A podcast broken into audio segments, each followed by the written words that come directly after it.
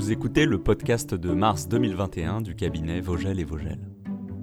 On s'intéresse aujourd'hui au document de travail publié par la Commission sur le cumul de statuts par les distributeurs, Dual Role Agent en anglais, dans le cadre de la révision du règlement restriction verticale.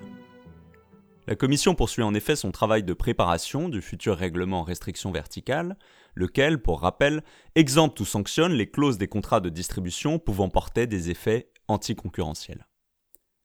Dans un document de travail publié le 5 février 2021, elle présente de manière provisoire les conditions d'application de l'article 101 du TFUE, traité sur le fonctionnement de l'Union européenne, aux situations d'ailleurs de plus en plus fréquentes dans lesquelles un distributeur, soit un acheteur-revendeur, du réseau du fournisseur, agit également comme agent, soit mandataire, de celui-ci. Le distributeur remplit donc le double rôle de distributeur indépendant pour les produits contractuels habituels et d'agents pour les produits nouveaux et présentant des caractéristiques distinctes, comme la qualité supérieure ou des fonctions supplémentaires par exemple, le tout proposé par un unique fournisseur. Alors actuellement, la Commission déclare l'article 101, paragraphe 1, inapplicable au contrat d'agence à condition que l'agent soit, je cite, un véritable agent au sens du droit de la concurrence, fin de citation, c'est-à-dire qu'il ne forme qu'une seule entité économique avec le mandant. Cette inapplicabilité permet en particulier au mandant de fixer les prix de vente qui seront proposés par l'agent, ce qu'il ne pourrait pas faire autrement. Et pour qu'un agent soit qualifié de véritable agent au sens du droit de la concurrence, il faut qu'il n'ait pas la charge des risques financiers ou commerciaux, qu'il ne soit pas propriétaire des biens contractuels, et qu'il ne fournisse aucun service contractuel lui-même. Dans le cas du cumul de statuts par le distributeur agent sur un même marché de produits, il devient en réalité difficile de déterminer si l'agent ne supporte réellement aucun risque au titre de son activité d'agence, puisque celle-ci est étroitement liée à son activité de distribution indépendante pour laquelle il en supporte de nombreux.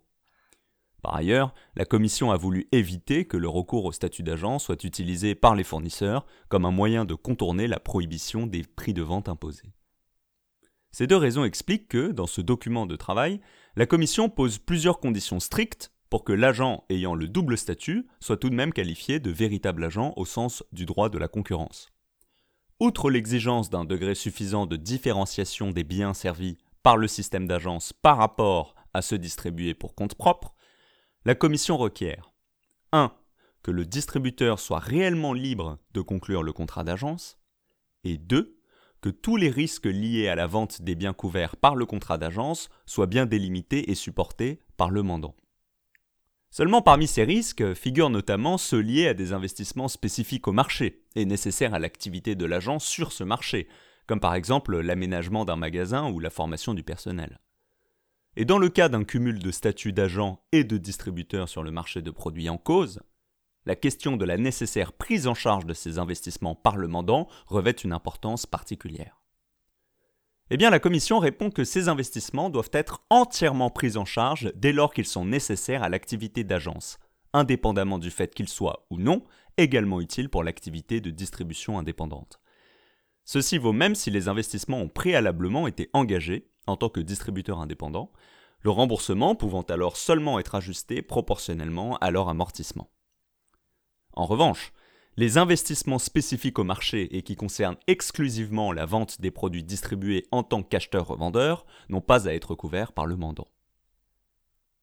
Enfin, les investissements généraux et nécessaires à la fourniture de services d'agents, comme les investissements dans les locaux ou du personnel non spécifique au marché en question, peuvent être supportés par un véritable agent au sens du droit de la concurrence.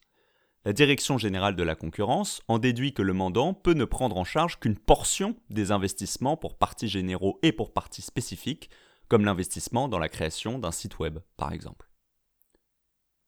Pour résumer, il importe que les entreprises qui souhaitent vendre directement certains produits différenciés à des prix qu'elles fixent et confier à leurs distributeurs le statut d'agent à cette fin, délimitent rigoureusement les risques et les investissements propres à chaque produit et les prennent en charge selon les règles précédemment indiquées. Dans le cas contraire, elle s'expose à une sanction pour prix de vente imposé. Ce d'autant qu'eu égard au risque que présente une telle configuration pour la concurrence, la Commission précise qu'elle suivra avec attention l'évolution de la situation dans ce domaine et pourra revoir les principes énoncés dans le document de travail à l'avenir. Merci d'avoir écouté le podcast du cabinet Vogel et Vogel. Retrouvez cet article et tous les autres sur notre site vogel-vogel.com.